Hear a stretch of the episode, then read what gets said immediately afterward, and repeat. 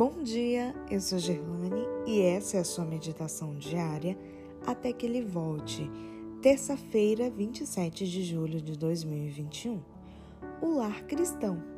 Verso de hoje, Provérbios 3:33. A morada dos justos ele abençoa.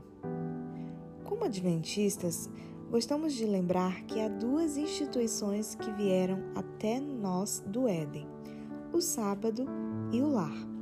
Ambas foram estabelecidas por Deus e, desde que foram introduzidas, Satanás tem procurado destruí-las ou anular a influência delas. Ele tem usado uma grande quantidade de métodos para fazer isso. A poligamia foi um dos seus primeiros artifícios. Com isso, ao longo dos séculos, o inimigo tem rebaixado e degradado a mulher em muitas civilizações.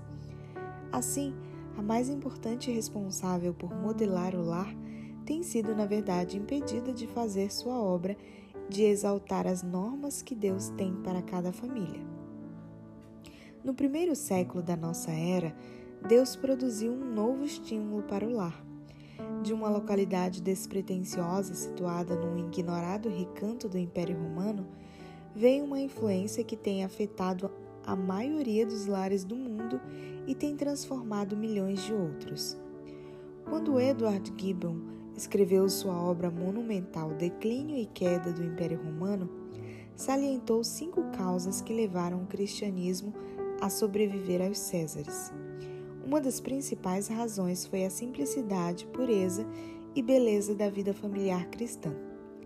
Essas características tiveram origem na manjedoura em Belém e no lar de Jesus em Nazaré.